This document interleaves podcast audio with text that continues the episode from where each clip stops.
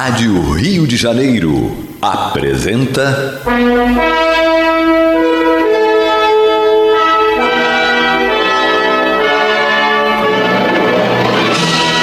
Caminho do Senhor. De estudos sobre a Bíblia Sagrada com revelações inéditas a respeito de muitos ensinamentos do Cristo de Deus, ainda não perfeitamente divulgados nem compreendidos. Um programa dedicado a todos os que amam o Senhor Jesus. Criação de Acácio Fernandes Moreira e Gastão Veríssimo Brandão.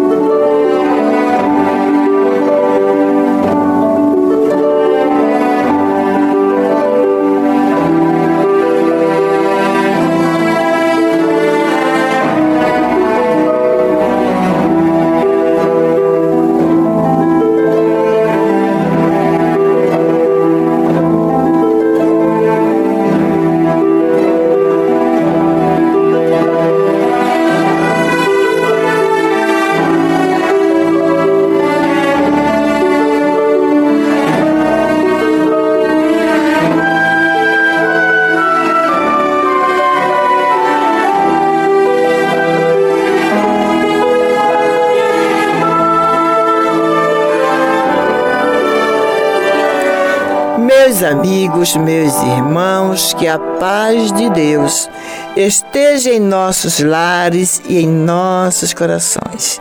Esse prefixo, a suíte quebra-nós, anuncia que está entrando no ar, aí no, na, no lar de vocês, o programa Caminho do Senhor, através das ondas amigas da nossa Rádio Rio de Janeiro, a emissora da Fraternidade porque esbanja a fraternidade na sua programação de 24 horas por dia. Né? Então, qualquer hora que você ligar, você vai encontrar um programa que tenha sempre um cunho de levar eh, luzes, esperanças, paz, alegria, informação de uma maneira tranquila, né?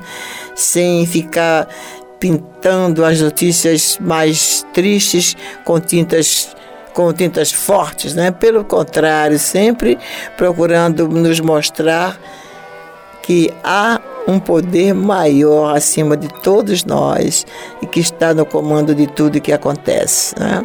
É muito bom, muito bom. E o programa do Caminho do Senhor vai ao ar em três horários semanais, às terças e quartas-feiras, das 22 às 23 horas, e aos domingos, das 12 às 13h30. Às terças-feiras, nós fazemos o culto cristão do Evangelho no lar com os nossos ouvintes. Um compromisso que o Gastão assumiu com vocês, né? E que nós damos continuidade. Vamos então para a prece inicial do nosso culto de hoje.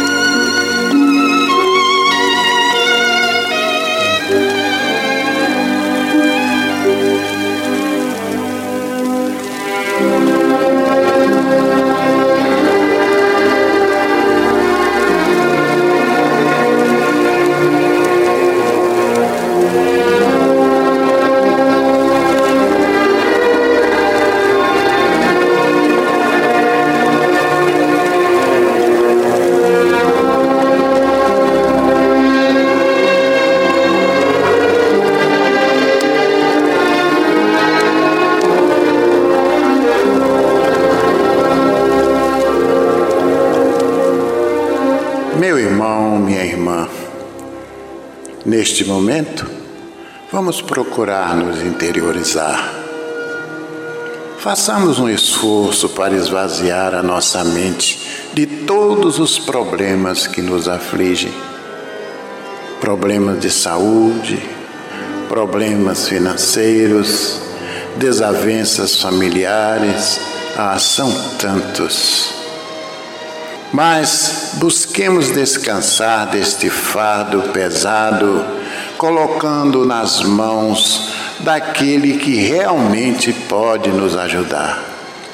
Pois foi Ele mesmo que nos ensinou, dizendo: Vinde a mim, todos vós que estáis cansados e oprimidos, e eu vos aliviarei. Tomai sobre vós o meu jugo e aprendei de mim, que sou manso e humilde de coração, e achareis descanso para as vossas almas, porque o meu jugo é suave e o meu fardo é leve. Agora, irmãos, de almas ajoelhadas, digamos: Senhor Jesus, Aqui estamos nós reunidos em teu sacrossanto nome para mais um culto cristão do teu evangelho em nosso lar. Onde haveremos de saciar a nossa sede com aquela água que prometeste à samaritana, dizendo que aquele que dela bebesse jamais voltaria a ter sede. Mestre amigo, Permita que no decorrer desta reunião, esses falangeiros do bem que nos assistem possam fazer uma limpeza espiritual em cada um de nós, em nosso ambiente. Permita também, Senhor, que eles façam uma visita a cada um desses irmãos relacionados em nosso livro de preces Coloca, Senhor, nesta água que está sobre a nossa mesa, o remédio necessário aos nossos males, sejam eles físicos ou psíquicos. E agora, em teu nome, em nome desses falangeiros do bem que nos assistem, e acima de tudo e de todos, em nome de Deus, pedimos permissão para considerar iniciado o nosso culto cristão do Evangelho do Lar da noite de hoje. Que assim seja.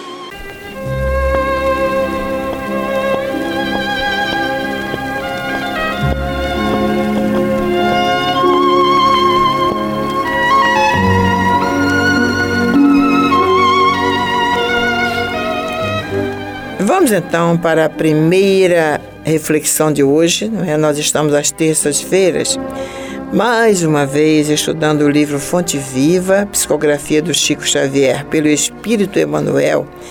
E aí a página de hoje intitula-se Indagação Oportuna. Emmanuel, como sempre, se inspira no trecho bíblico. O de hoje é de Atos dos Apóstolos, capítulo 19, versículo 2. Disse-lhes: Recebestes vós o Espírito Santo quando crestes? E, diante disso, ele faz a página.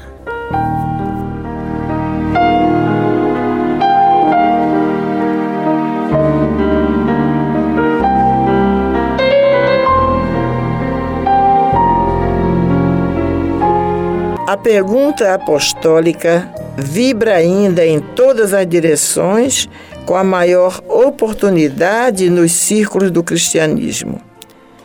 Em toda parte, há pessoas que começam a crer e que já creem nas mais variadas situações. Aqui, alguém aceita aparentemente o Evangelho para ser agradável às relações sociais.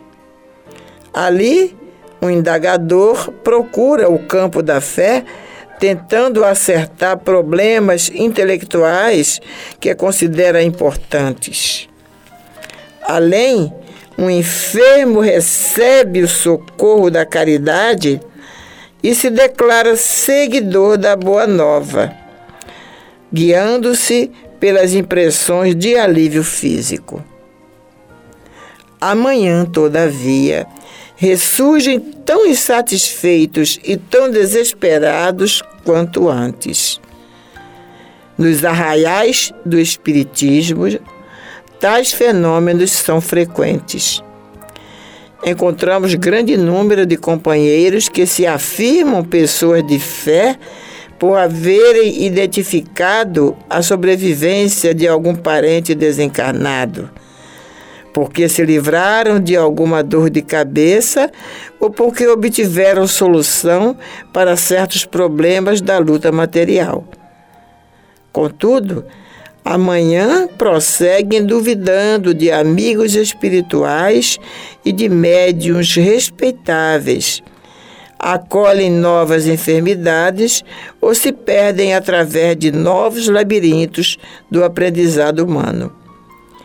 A interrogação de Paulo continua cheia de atualidade. Que espécie de espírito recebemos no ato de crer na orientação de Jesus? O da fascinação? O da indolência? O da pesquisa inútil? o da reprovação sistemática às experiências dos outros? Se não abrigamos o espírito de santificação que nos melhore e nos renove para o Cristo, a nossa fé representa frágil candeia, suscetível de apagar-se ao primeiro golpe de vento.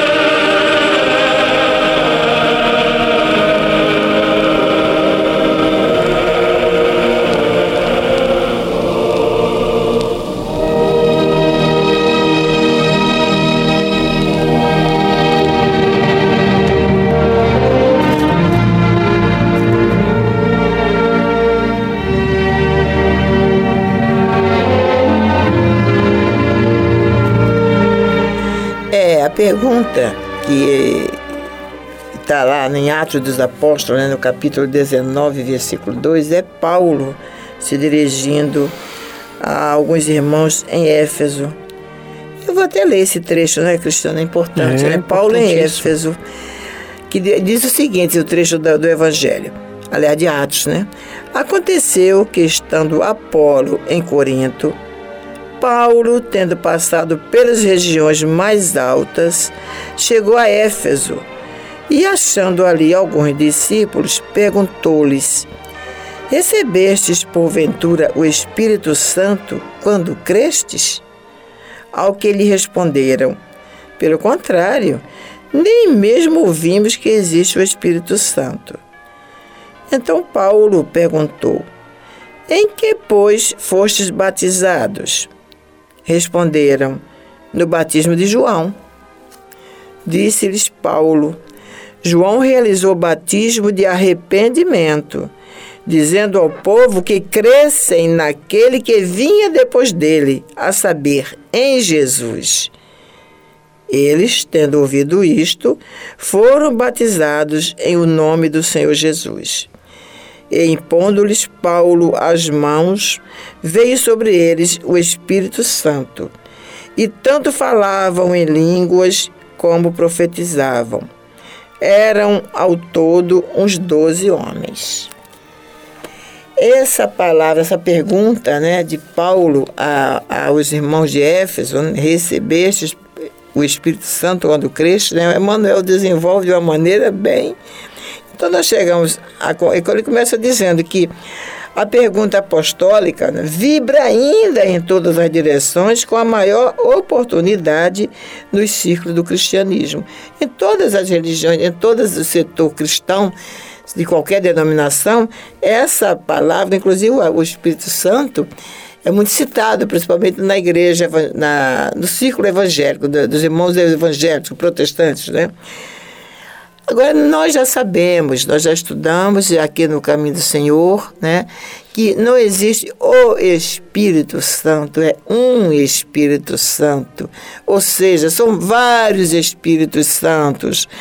Então, quando é, é, Paulo fala, na, cita no texto, que nós, no trechinho que nós lemos de Atos dos Apóstolos, que eles falavam várias línguas, né? aqueles doze homens falavam várias línguas, porque era, cada um tinha dado, estava em sintonia, não que os um Espírito Santo baixou neles, como muita gente pensa, que o Espírito toma o corpo da pessoa. Não é assim, é de mente para mente. Só que naquela, na, no princípio do cristianismo, era preciso que isso fosse muito forte cada um falando a sua língua. Então, para provar para aquela gente que existe algo superior acima de nós, que o espírito não morre, nós não morremos, nós continuamos vivos, né? Mas Emmanuel já é, levou também aqui para quando ele pergunta assim, quando ele começa a dizer que em toda parte há pessoas que começam a crer e já e que já creem das mais variadas situações. Aqui alguém aceita aparentemente o evangelho para ser agradável às relações sociais. É, o nome é xenoglosia. É, xenoglosia. Eu sabia que era xenoglosia. Xenoglosia, é essa aí. E uns aceitam as religiões, né, uns já, já creem para, é, como é que se diz, para agradar aquele grupo social de que ele faz parte, né? É verdade, porque é, essa é a raça humana, né? Uhum. À medida Somos que nós, né? vai se encaixando no nosso dia a dia e que a gente, de alguma forma, todos nós, tá? Tô uhum. falando de nenhuma religião específica, ah, seguidores de Jesus. Estamos falando aqui sobre cristianismo, é, né? É. Então, enquanto está tudo bem, temos a fé do tamanho do pão de açúcar. se alguém perguntar, você tem fé? Tenho, tá tudo muito bem eu estou conseguindo prosperar. Gente, mais uma vez, eu não estou falando de nenhuma religião, estou falando de todos nós que seguimos a Jesus. Todos. Que ainda somos frágeis Enqu em nossa fé. Exato. Enquanto está tudo funcionando muito bem, a nossa fé é gigantesca. Acontece uma doença na família para você ver. É. Perca o emprego. Perca o emprego, perca a posição social, perca qualquer coisa e vamos ver se a fé em todos nós, tá? É, permanece, porque aí sim somos colocados à prova, porque o que eu vivo repetindo isso aqui, eu acho que é muito importante. Eu falei isso para uma amiga recentemente. A fé, ela é muito importante no momento em que a gente mais precisa. É lógico que ter fé é fundamental para todos nós, fé em Jesus. Agora, quando você está com o coração apertado porque você não sabe o que vai fazer, o que, que vai resolver, ter fé te transporta para um local ideal para você pensar claramente e não ser confundido com opiniões alheias ou transversas, coisas doidas que todo mundo acaba falando. Não, você sabe a quem você segue você e você Deus. sabe é. qual a lei que você precisa respeitar. Exatamente. Ele diz aqui: nos, é, encontramos grande número de companheiros que se afirmam pessoas de fé por haver identificado a sobrevivência de algum parente desencarnado, porque se livraram de alguma dor de cabeça ou porque obtiveram solução para certos problemas da luta material. Contudo, amanhã prosseguem duvidando de amigos espirituais e de médios responsáveis, acolhem novas enfermidades ou se perdem através de novos labirintos do aprendizado humano. Por quê? Porque na hora em que nós dissemos que aceitamos, entramos para aquela religião, entramos para a religião. Nós estamos falando aqui só de espiritismo, nem de catolicismo, nem de protestantismo, não. a religião cristã. Cristã, né? isso. Entrando para a nossa religião, mas a religião ainda não entrou em nós. Ou seja, o Espírito Santo não um Espírito Santo não, não, não, não, não deixamos que um Espírito Santo, porque nós temos que deixar. Esse Espírito Isso, Santo pode ser o nosso anjo de guarda, né? Isso que nós, mas nós não podemos, ele não força o nosso livre-arbítrio. Se Deus que é Deus não força, muito menos eles.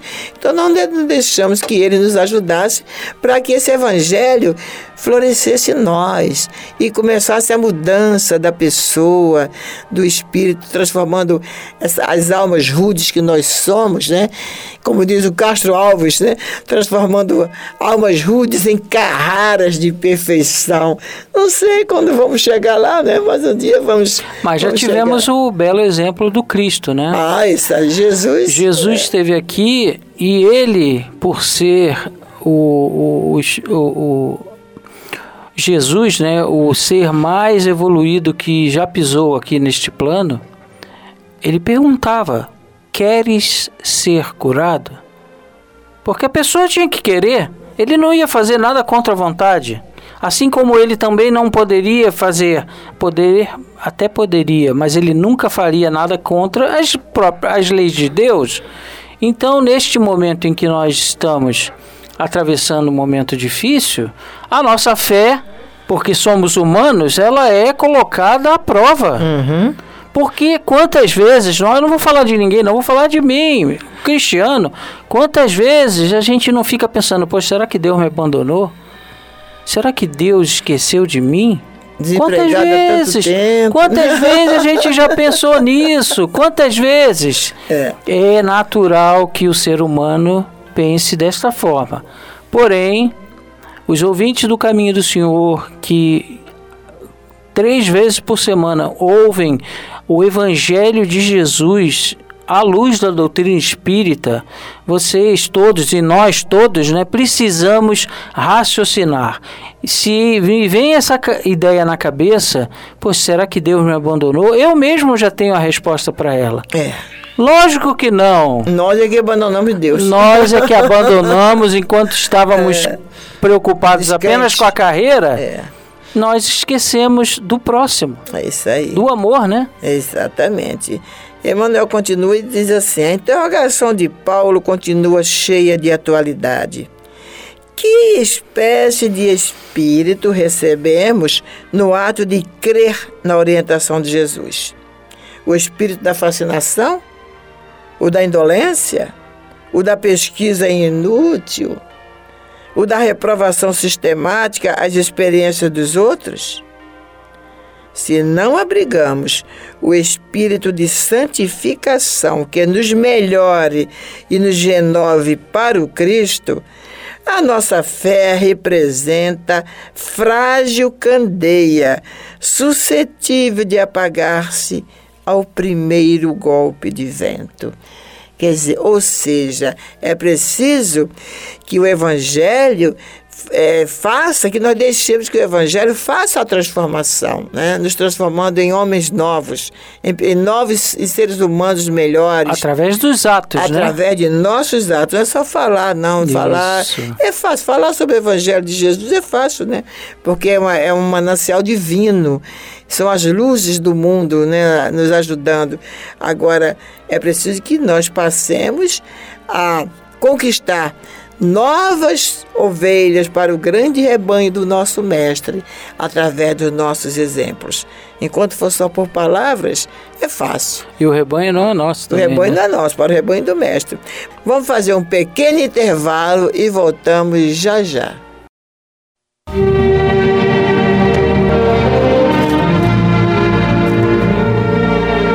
Este é o programa Caminho do Senhor, levado ao ar em três horários.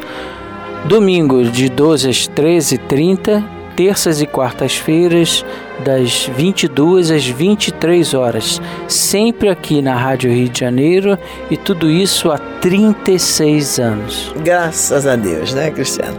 Vamos agora para o estudo do Evangelho, porque para isso existe o programa Caminho do Senhor. Hoje vamos dar continuidade ao estudo do Evangelho segundo João, capítulo 18, versículos 12 a 32.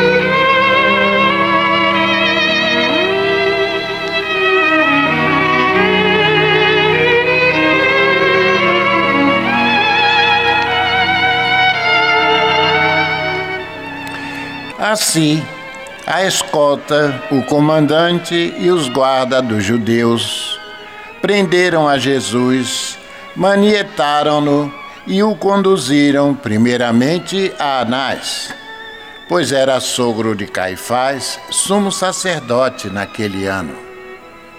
Ora, Caifás era quem havia declarado aos judeus ser conveniente morrer um homem pelo povo. Simão Pedro e outro discípulo seguiram a Jesus. Sendo este discípulo conhecido do sumo sacerdote, entrou para o pátio deste com Jesus. Pedro, porém, ficou de fora junto à porta.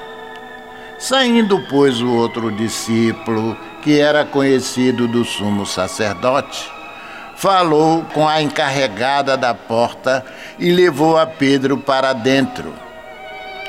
Então a criada encarregada da porta perguntou a Pedro: Não és tu também um dos discípulos deste homem? Não, não sou, respondeu ele. Ora, os servos e os guardas estavam ali tendo acendido um braseiro por causa do frio, aquentava-se. Pedro estava no meio deles, aquentando-se também. Então o sumo sacerdote interrogou a Jesus acerca dos seus discípulos e da sua doutrina. Declarou-lhe Jesus: Eu tenho falado francamente ao mundo ensinei cotidianamente, tanto na sinagoga como no templo, onde todos os judeus se reúnem, e nada disse em oculto. Por que me interrogais? Pergunta que, aos que me ouviram o que lhe falei. Bem sabem eles o que lhe disse. Dizendo ele isto, um dos guardas que ali estavam, deu uma bofetada em Jesus, dizendo: É assim que falas ao sumo sacerdote? Respondeu-lhe Jesus: Se falei mal, dá testemunho do mal. Mas se falei bem, por que me feres? Então Anás o enviou manietado à presença de Caifás, o sumo sacerdote. Lá estava Simão Pedro, aquecendo-se. Perguntaram-lhe, pois, És tu, porventura, um dos discípulos dele? Ele, porém, disse: Não, não sou. Um dos servos do sumo sacerdote, parente daquele a quem Pedro tinha decepado a orelha, perguntou: Não tive eu no jardim com ele? De novo Pedro negou, e no mesmo instante o galo cantou. Depois levaram Jesus da casa de Caifás para o pretório. Era cedo de manhã. Eles não entraram no pretório para não se contaminarem, mas poderem comer a Páscoa. Então Pilatos saiu para lhes falar e disse-lhe: Que acusação trazes contra este homem? Responderam-lhe: Se este não fosse malfeitor, não te teríamos entregue. Replicou-lhe, pois, Pilatos: Tomai-o vós outros e julgai-o segundo a vossa lei. Responderam-lhe os judeus: A nós não nos é lícito matar ninguém, para que se cumprisse a palavra de Jesus, significando o modo por que havia de morrer.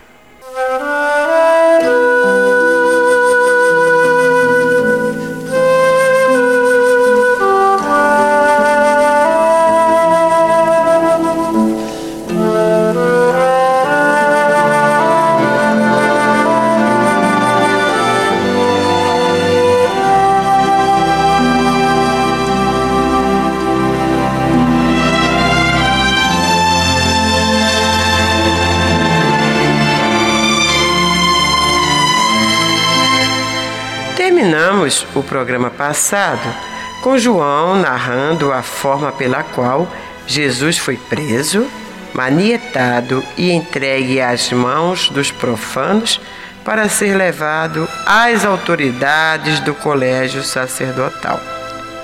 Estava assim o Cordeiro de Deus entregue aos tosqueadores, como descrevem as profecias.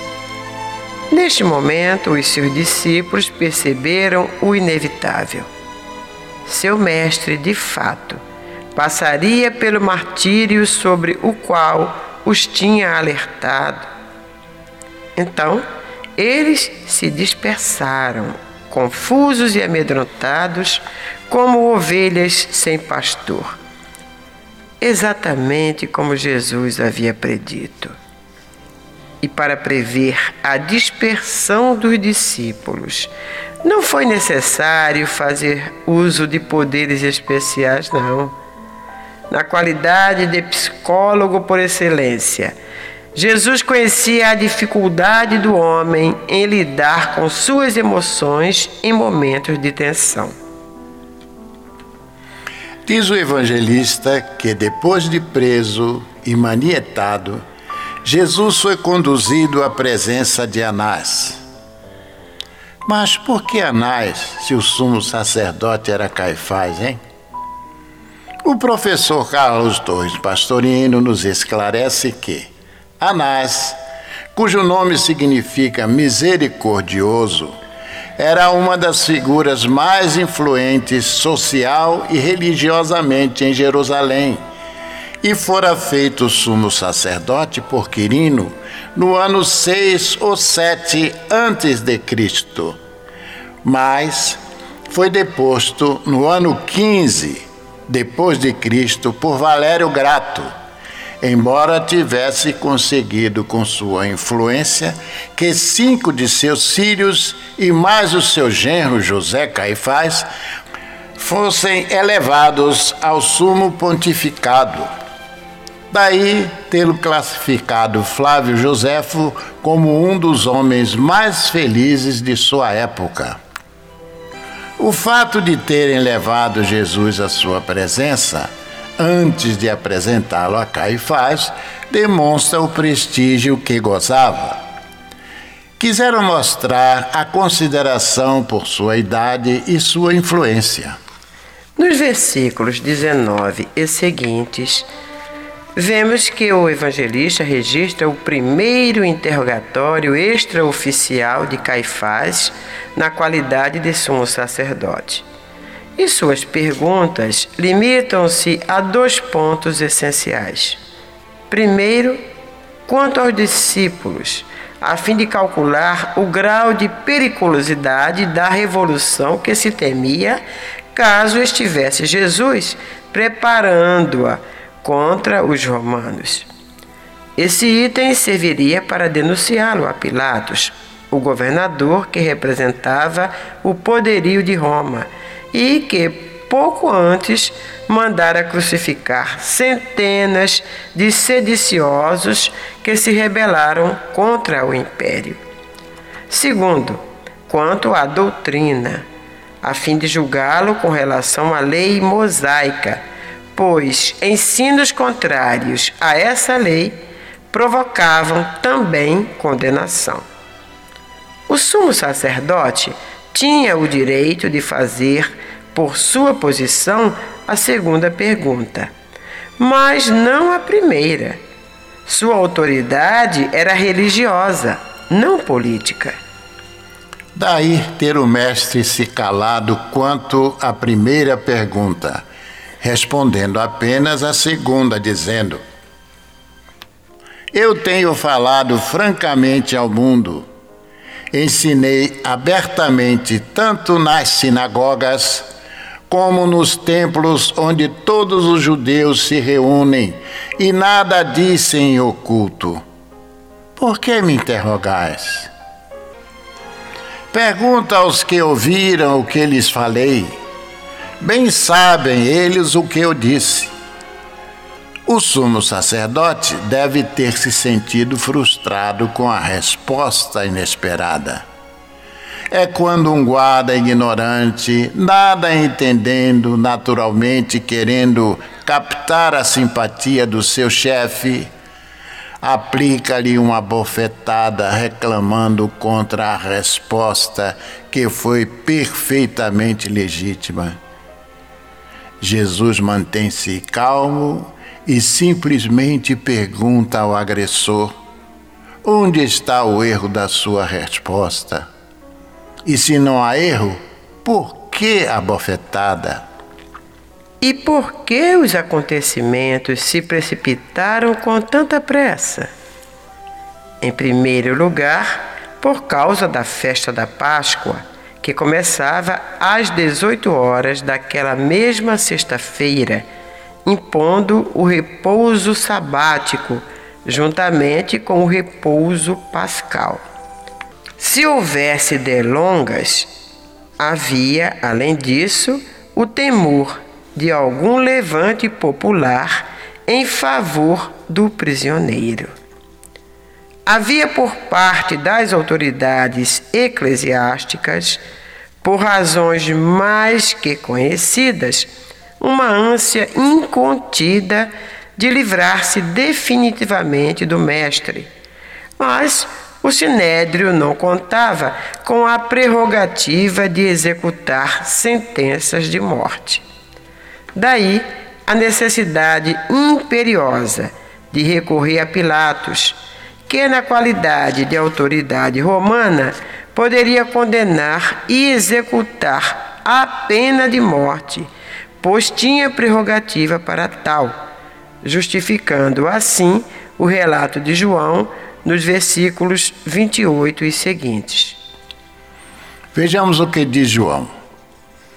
Depois levaram Jesus da casa de Caifás para o pretório. Era cedo de manhã. Eles não entraram no pretório para não se contaminarem, mas poderem comer a Páscoa.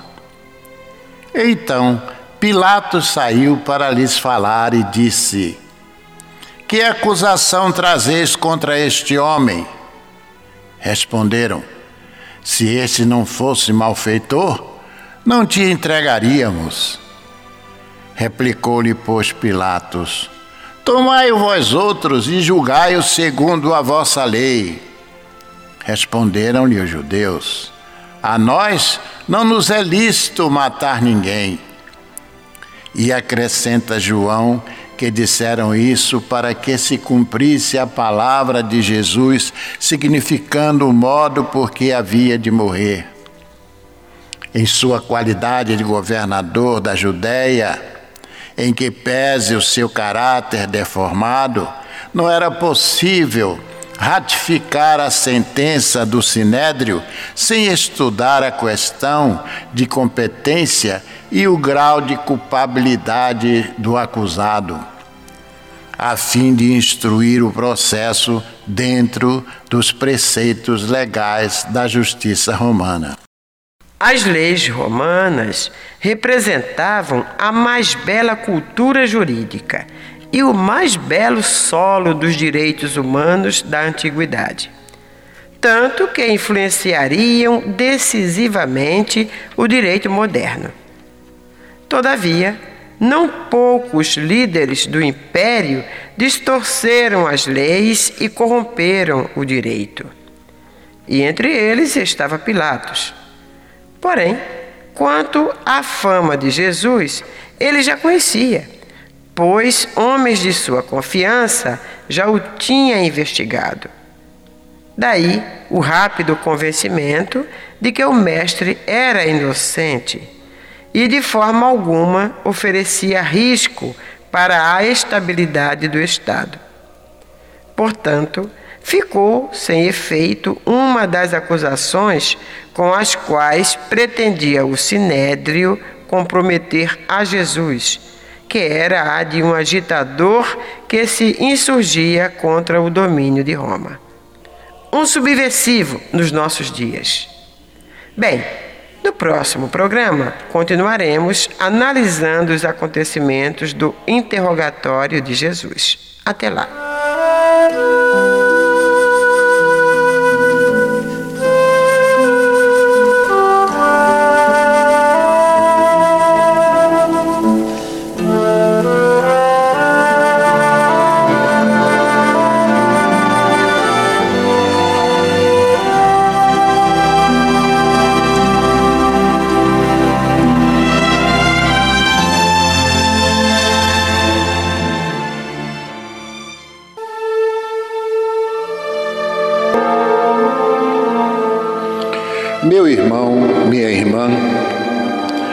Seu coração está angustiado e lhe falta ânimo para enfrentar os obstáculos da vida diária, se você sente-se só e compreendido pelos que lhe rodeiam, se alguma dor física ou moral está atormentando-lhe, tirando-lhe as horas de sono, enfim, se você está sofrendo, lembre-se, você não está só.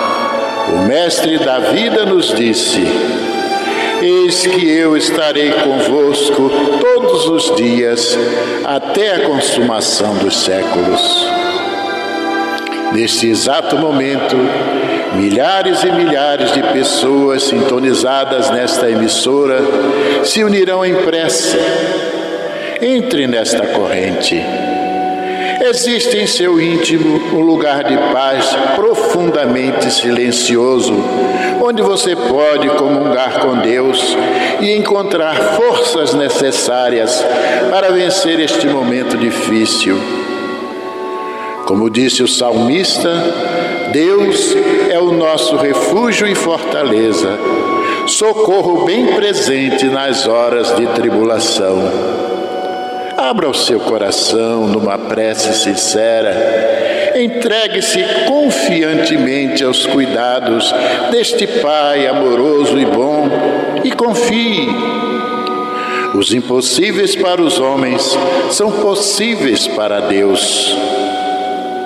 Vamos envolver em nossa corrente de preces de hoje os nomes de alguns irmãos e, mesmo que o seu não esteja nesta relação, sinta-se incluído, meu irmão, sinta-se incluída, minha irmã. Marília Tex Andrade de Castro, Beatriz Tex Sodré Gomes, Carolina Maria Sodré Campos Amaral, João Paulo Sodré Campos Amaral, Ivan Tex Sodré Gomes, Laurita Molinaro, Lídia Molinário Lobo Fernandes, Ivan Lobo Fernandes, Eugênio Molinaro Lobo, Mário Molinaro, Francisco Molinaro, Maria Esperança Berardi, Mário Berardi, Fernando Luiz Berardi, Maria Aparecida de Jesus Berardi, Dalva Benzaquem, Maria do Carmo, Alfredo Augusto de Azevedo e família, Aloísio Santana de Souza, Maria Anita Martins,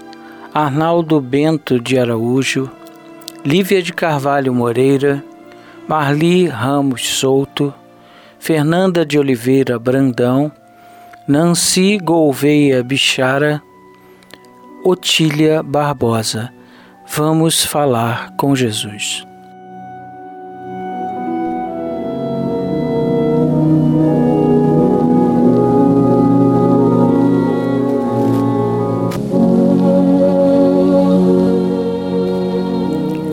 Senhor Jesus,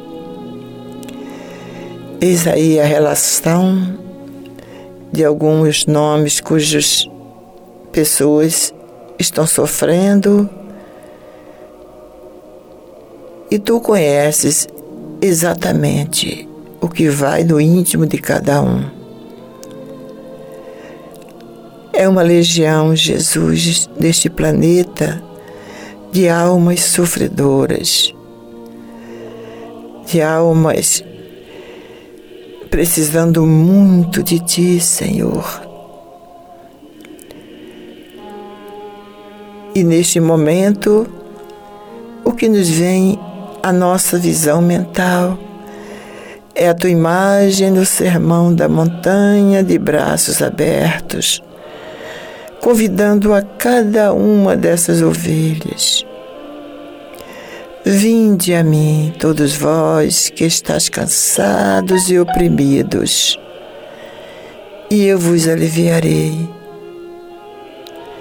Tomai sobre vós o meu jugo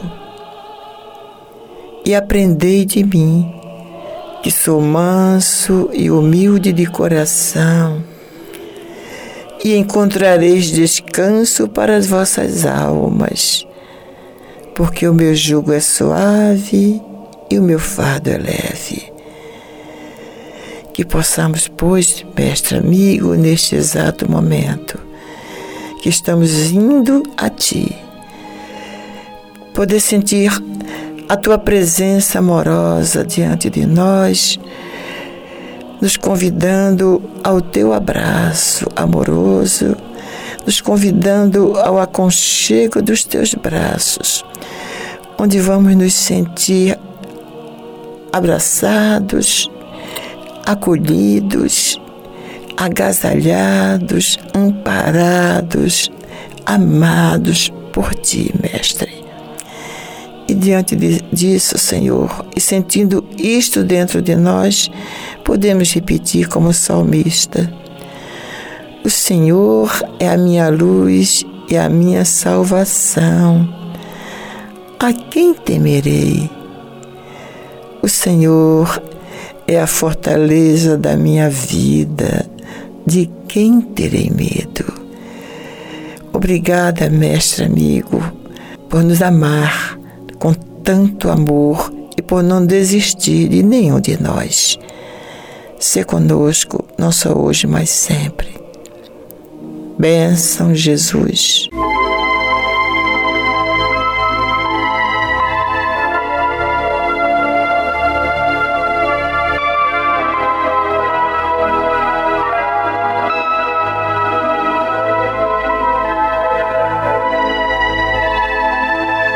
Yeah.